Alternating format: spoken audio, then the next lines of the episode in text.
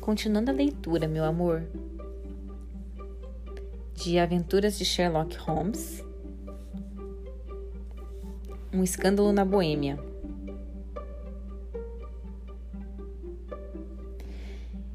Esse Godfrey Norton é, evidentemente, um fator importante no caso. É advogado. Isso é coisa séria. Que relações haverá entre eles? Será ela uma cliente, amiga ou apenas companheira? Se for cliente, deve, muito provavelmente, ter-lhe entregue a fotografia para guardar, mas só nesse caso. Conforme as circunstâncias, eu continuaria o meu trabalho na Vila Bryony ou transferiria minha atenção para os alojamentos do cavalheiro. Sinto que o que sinto que o estou cansando com esses detalhes, mas é um ponto delicado e tenho de expor-lhe minhas dificuldades para que você possa compreender a situação. Estou prestando atenção, respondi-lhe. Ainda estava cogitando nisso tudo quando chegou um carro descoberto à residência e dele saltou um jovem.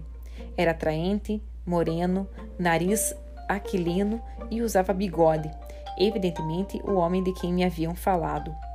Parecia estar com muita pressa, pois gritou para o cocheiro que esperasse e passou rapidamente pela empregada que lhe abrira a porta com ar de pessoa familiarizada na casa.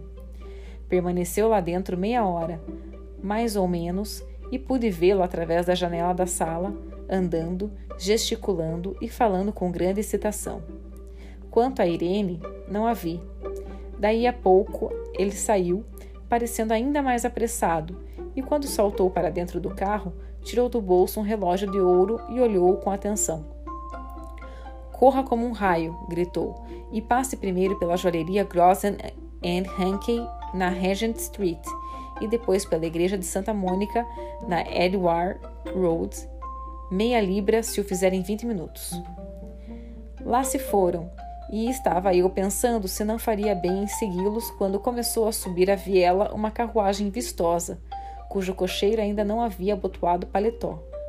Tinha gravata torta e as correias dos animais estavam mal colocadas e não afiveladas. Mal o carro parou, Irene correu da porta para a casa dentro dele. Só pude vê-la um instante, mas é linda, a espécie de mulher por quem um homem dá até a vida. Para a igreja de Santa Mônica, John, disse ela, e meia libra se chegar lá em vinte minutos. Aquilo era bom demais e eu não podia perdê-la, Watson. Estava indeciso se devia segui-la, colocando-me na traseira do mesmo veículo, quando passou outro carro. O cocheiro olhou-me duas vezes antes de me aceitar como passageiro.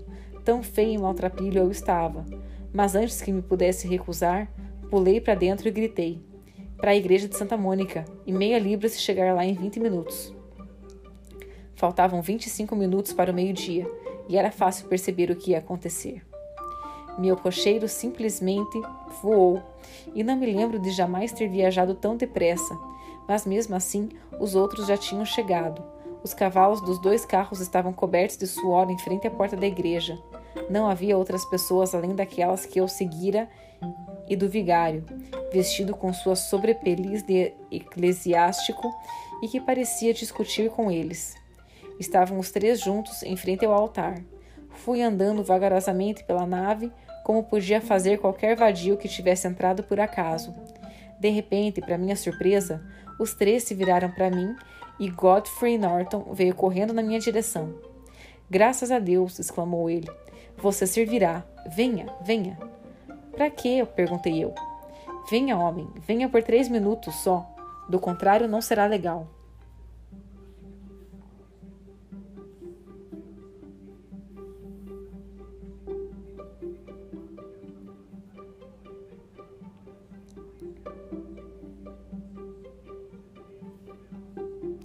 Fui meio empurrado até o altar e, antes de saber o que se passava, Percebi que murmurava as frases que me eram proferidas aos ouvidos e prometia coisas que não compreendia.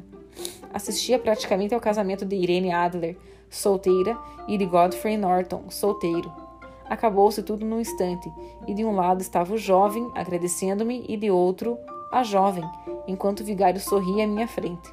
Foi a posição mais absurda em que jamais me achei, e foi a recordação disso tudo que me fez rir agora. Parece-me que havia qualquer irregularidade quanto à licença de casamento e que o clérigo se recusava a casá-los caso não houvesse testemunha. Minha chegada naquele momento salvou a desagradável situação do noivo ter de sair para a rua à procura de uma testemunha. O rapaz me deu uma libra, que pretendo usar presa à minha corrente de relógio como lembrança do fato. Foi uma reviravolta inesperada nos fatos, disse eu. Então, e depois? Bem, vi que meus planos estavam seriamente ameaçados. Parecia que o casal iria embora imediatamente e, portanto, eu precisava agir pronta e energicamente. No entanto, à porta da igreja, separaram-se, indo ele para o foro e ela regressando para casa. Vou passear pelo parque como sempre às 17 horas, disse-lhe ela quando ia saindo. Não ouvi mais nada. Foram cada um para o seu lado e eu vim preparar os meus planos. Quais são eles? Um pouco de carne fria e um copo de cerveja em primeiro lugar, disse ele, tocando a campainha. Estive ocupado demais para me lembrar de comer, e é possível que esteja ainda mais ocupado à tarde. A propósito, doutor, vou precisar da sua cooperação. Terei muito prazer em dá-la. Não se importa de contrariar as leis? Absolutamente nada. Nem de se arriscar a ser preso? Não, num caso justo. O caso é excelente. Então estou ao seu dispor. Tinha certeza de que poderia contar com você. Mas o que quer que eu faça? Depois que a senhora Turner trouxer a bandeja, explico tudo. Agora, disse ele enquanto se virava para comer a comida simples que a hospedeira havia trazido.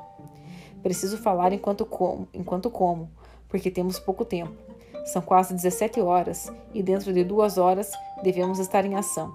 A senhorita Irene, isto é, a senhora Norton, volta sempre do seu passeio às 19 horas. Temos de estar na Vila Bryony à espera dela. E depois? Deixe isso por minha conta. Já resolvi o que se deve fazer. Há somente um ponto em que preciso insistir. Você não deve interferir, seja qual for o resultado. Compreende? Tenho de ficar neutro? E não fazer nada, absolutamente nada. Talvez surjam alguns aborrecimentos, mas não se meta. Hão de acabar por me levar para dentro da casa. Quatro ou cinco minutos depois, abrirão a janela da sala e você deve colocar-se bem embaixo dela. Está bem. Fiquei olhando para mim, fique olhando para mim, porque poderá ver-me lá de fora. Muito bem. Quando eu levantar a mão assim, você atirará para dentro aquilo que vou lhe dar e ao mesmo tempo dará o alarme de fogo. Está entendido? Perfeitamente. Não é nada de perigoso, prosseguiu ele tirando do bolso um objeto em feitio de charuto. É simplesmente um rojão. Um rojão comum que os encanadores usam, selado em cada ponta para torná-lo automático. Seu trabalho é apenas esse. Quando gritar fogo, várias pessoas repetirão o grito. Então vá até o fim da rua, onde irei ter com você dentro de dez minutos. Posso estar certo de que esclareci tudo bem? Permaneço neutro e aproximo me aproximo da janela para olhar para você, e ao ver o tal sinal, lanço a janela dentro desse objeto, dou alarme de incêndio e vou esperá-lo na esquina da rua. Justamente. Então pode contar comigo. Excelente. Creio que já está na hora de me preparar para a parte em que me cabe. Desapareceu no quarto e poucos minutos depois voltou vestido como um amável sacerdote. O chapéu preto de aba larga, as amplas calças, a gravata branca, o sorriso simpático e uma aparência geral de curiosidade benevolente e compenetrada eram tais que só o Sr. John Hare os poderia ter igualado. Não era apenas que Holmes tivesse trocado de roupa, sua expressão, seu modo, sua própria alma parecia transformar-se em cada novo papel que representava. O palco perdeu um excelente ator, assim como a ciência perdeu um ativo investigador quando ele se tornou especialista em criminologia. Eram 18 horas e 30 quando partimos da Baker Street. Faltavam ainda 10 minutos para a hora marcada quando chegamos a Serpentine Avenue. Já era a hora do lusco-fusco e as lâmpadas das ruas começavam a ser acesas enquanto passávamos em frente à Vila Bryony, à espera da sua moradora. Era uma casa igual a que eu havia imaginado pela descrição sucinta que Holmes me havia feito, mas o local não era tão isolado como eu esperava. Pelo contrário, para uma rua pequena com uma vizinhança sossegada, achei-a muito animada. Havia um grupo de homens pobremente vestidos, fumando e rindo numa esquina, um amolador de facas com sua maquineta, dois, guarda, dois guardas namorando uma empregada e diversos jovens bem vestidos que caminhavam descuidadosamente de charuto na boca. Como vê, disse Holmes, enquanto passávamos em frente à casa. Esse casamento simplifica um pouco o caso. Agora a fotografia torna-se uma arma de dois gumes.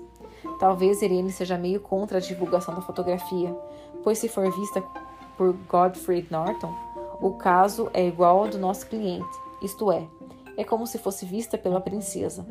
Agora a questão é esta: onde encontraremos a fotografia? É mesmo onde encontraremos? Ela não deve trazê-la consigo porque é de um tamanho grande talvez grande demais para ser escondida na roupa de uma mulher. Ela também sabe que o rei é capaz de armar uma emboscada e mandar examinar tudo o que leva. De fato, já fizeram isso por duas vezes, portanto, sabemos que não a traz consigo. Mas então onde a deixa? Entregue ao banqueiro ou ao advogado. Há essa dupla possibilidade, mas não acredito nela.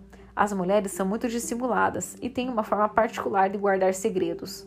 Por que haveria ela de entregar a fotografia a outra pessoa se se sente competente para guardá-la? Além disso, não se esqueça de que ela pretende utilizar a fotografia daqui a poucos dias.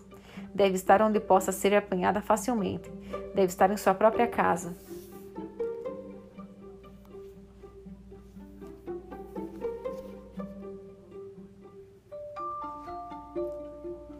Mas já tentaram roubá-la duas vezes. Que importa? Não souberam procurar. Mas como você vai procurá-la? Eu não vou. Então o que pretende fazer? Vou fazer com que ela me mostre onde está. Ela se recusaria a isso, com certeza. Não será possível, mas escute, ouço o rodar do carro dela. Agora cumpra as minhas ordens. Enquanto falava, a luz das lâmpadas do carro surgiu à luz das lâmpadas do carro surgiu a curva da avenida. Era um carrinho bonito o que parou diante da Vila Bryony.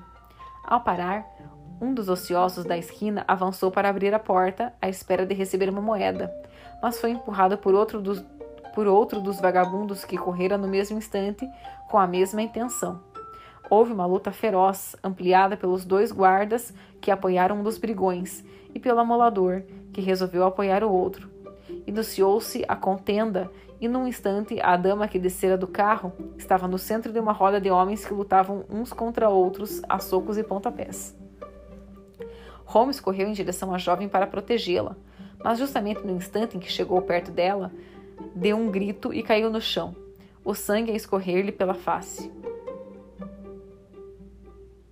A queda foi devido a terem os guardas corrido numa direção e os contendores na outra, enquanto um número de pessoas bem vestidas que tinham presenciado a luta, sem se intrometer, se aproximaram para ajudar a, para ajudar a senhora e o homem ferido. Irene Adler, como ainda a chamarei, havia subido correndo os degraus, porém, uma vez lá em cima, com sua figura esbelta em silhueta e contra as luzes do hall, virando-se para a rua, perguntou: Está muito ferido, pobre homem? Está morto, gritaram vários dos presentes. Não, não, ainda está vivo, bradou o outro, mas morrerá antes que possa chegar a um hospital. É um homem corajoso, disse uma mulher. Teriam tirado o relógio e a bolsa da senhora se não fosse ele. Foi um bando de malvados. Ah, já está respirando? Mas ele não pode ficar deitado na rua. Podemos levá-lo para dentro, senhora? Certamente. Tragam-no para a sala de estar, onde há um sofá confortável. Por aqui, façam um favor. Vagarosa e solenemente, levaram-no para dentro da Vila Bryony e deitaram-no na sala, num sofá, enquanto eu observava os acontecimentos do meu lugar perto da janela. Acenderam-se as lâmpadas, mas as cortinas continuavam abertas, e assim pude ver Holmes deitado no sofá. Não sei se ele teve vergonha da farsa, mas sei que nunca me senti tão envergonhado de mim próprio quando vi aquela criatura contra quem conspirávamos ajudar o homem ferido com tanta graça e bondade. Todavia, era uma traição das piores abandonar Holmes agora. Portanto, endureci meu coração e peguei o foguete que trazia debaixo da capa. Em todo caso, pensei, não queremos prejudicá-la, estamos apenas fazendo o possível para que não prejudique outra pessoa. Holmes erguera-se no sofá e o vi fazer um sinal como se quisesse mais ar. Uma empregada atravessou a sala correndo e abriu a janela. No mesmo instante, vi-o levantar a mão, e a esse sinal atirei meu foguete para dentro da sala com um grito de fogo. Mal a palavra saiu dos meus lábios, a multidão de espectadores, os elegantes e os mal vestidos, cavalheiros, cocheiros e empregadas, uniram suas vozes num só grito: Fogo! Rolos de fumaça ondulavam pela sala e para fora da janela. Vi num relance vultos alarmados correndo e um momento depois ouvi a voz de Holmes dizendo que era um alarme falso. Esgueirando-me através da multidão que gritava, fui até a esquina da rua e dez minutos depois me alegrei ao sentir Holmes pegar no meu braço. Estava aliviado por poder abandonar aquela cena barulhenta. Ele andou depressa e em silêncio por alguns minutos até que entramos numa das ruas calmas em direção a, Ed a Edward Road. Fez tudo muito bem feito, doutor, disse ele. Não podia ter sido melhor. Está tudo bem. Tem a fotografia? Já sei onde está. E como a descobriu? Ela mostrou para mim, como eu lhe disse que havia de fazer. Não compreendo. Não quero fazer mistério, disse ele rindo. O caso foi muito simples. Com certeza percebeu que todos os que lá estavam eram cúmplices. Foram todos contratados para a ocasião. Calculei isso. Então, quando o barulho começou, eu tinha um pouco de tinta vermelha na mão. Corri para frente e caí. Bati no rosto com a mão e transformei-me num pobre ferido. É um truque velho. Isso também percebi. Levaram-me para dentro. Ela não podia deixar de permitir que o fizessem, não é verdade? e fui para aquela sala onde suspeitei que estava a fotografia. Me deitaram no sofá, eu pedi ar, abriram a janela e você teve a sua oportunidade. Como é que isso o ajudou? Era muito importante. Quando uma mulher pensa que a casa está pegando fogo, instintivamente corre para salvar o objeto mais precioso que possui. É um impulso perfeitamente irresistível e eu tenho me aproveitado desse fato mais de uma vez. No caso do escândalo de Darlington, foi de grande utilidade e também me serviu no problema do castelo de Arsnorth. A mulher casada corre em auxílio do filhinho, a solteira pega a caixa de joias. Para mim, nossa cliente de hoje não tinha nada que estimasse mais do que aquilo que procuramos. Tentaria salvá-lo. O alarme foi muito bem feito. A fumaça e os gritos foram suficientes para enervar um cérebro de aço. Ela reagiu magnificamente. A fotografia está num armáriozinho atrás de um painel, por cima do cordão da campainha à direita. Ela chegou lá num instante e percebi que ia retirá-la. Mas quando gritei que era alarme falso, ela repôs no armário, olhou para o rojão queimado, saiu da sala e não a vi mais. Me levantei e, pedindo desculpas, deixei a casa, hesitando ainda sobre se devia procurar obter logo a fotografia, mas o cocheiro havia entrado e, como me olhava fixamente, me pareceu melhor esperar. A precipitação poderia arruinar tudo. E agora? perguntei eu. Nossa busca está praticamente terminada. Farei uma visita à senhora na companhia do rei e na sua, se quiser nos acompanhar. Introduzir-nos na sala de estar para aguardarmos a senhora. Mas é possível que quando ela entrar não nos encontre nem a fotografia. Será uma satisfação para Sua Majestade recuperá-la por suas próprias mãos. A que horas fará essa visita? Às oito da manhã ela ainda não terá levantado, e assim teremos o campo livre. Além disso, precisamos não perder tempo, porque esse casamento pode modificar completamente a vida dela e os seus hábitos. Vou telegrafar ao rei sem demora. Chegamos a Baker Street e paramos à porta. Ele procurava a chave no bolso quando alguém que passava disse: Boa noite, Sr. Sherlock Holmes. Havia diversas pessoas na calçada no momento, mas o cumprimento parecia ter partido de um rapazinho vestido com uma capa, que passou apressadamente. Já ouvi aquela voz, disse Holmes, perscutando a escuridão da rua. Quem terá sido? Dormi na Baker Street naquela noite e estávamos tomando nosso café com torradas quando entrou apressadamente o rei da Boêmia. O senhor a apanhou realmente? gritou ele, segurando os ombros de Holmes e olhando-o aflito. Ainda não, mas tem esperanças de apanhá-la? Tenho. Então vamos, estou impaciente por partir. Precisamos de um coche. Não, meu carro está à espera. Isso simplifica bastante o caso. Descemos e mais uma vez fomos à Vila Bryony. Irene Adler está casada, disse Holmes. Quando se casou? Ontem. Mas com quem? Com um advogado inglês chamado Norton. Mas ela não o ama. Espero que sim. E por que o senhor espera que sim? Porque com isso pouparemos muitos temores do futuro a Vossa Majestade. Se a esposa ama o marido, não ama a Vossa Majestade, e assim não há razão para interferir nos seus planos. Isso é verdade, todavia. Bem, gostaria que ela fosse da minha raça e posição. Que elegante rainha teria sido. Calou-se e o silêncio continuou até que paramos na Serpentine Avenue. A porta da Vila Bryan estava aberta e uma senhora idosa encontrava-se nos degraus. Fitou-nos quando desceu, quando descemos do carro e com voz sarcástica perguntou: Senhor Sherlock Holmes, creio. Sim, sou o Sr. Sherlock Holmes, respondeu o meu companheiro, olhando surpreso para ela. Deveras. Minha patroa disse que talvez o senhor viesse fazer-lhe uma visita. Ela foi embora com o marido hoje de manhã, no trem que parte às 5h15 de Charing, Charing Cross para o continente. O que?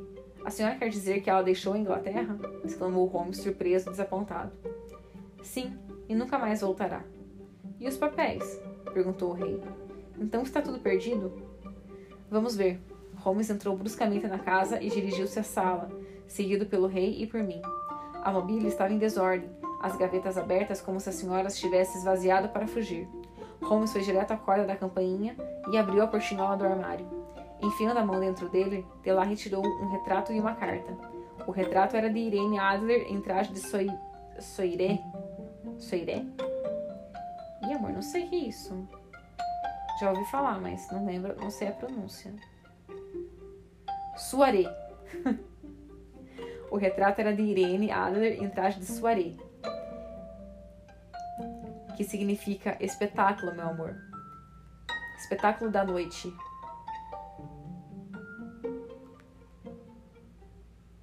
A carta estava endereçada a Sherlock Holmes para ser entregue quando procurado. Tava... Aí, amor. Desculpa, falei tudo errado. Tava assim. O retrato era de Irene Adler em traje de su soirée. Opa! E a carta estava endereçada com a seguinte escrita: A Sherlock Holmes, para ser entregue quando procurada por ele. Meu amigo a abriu e nós a lemos juntos.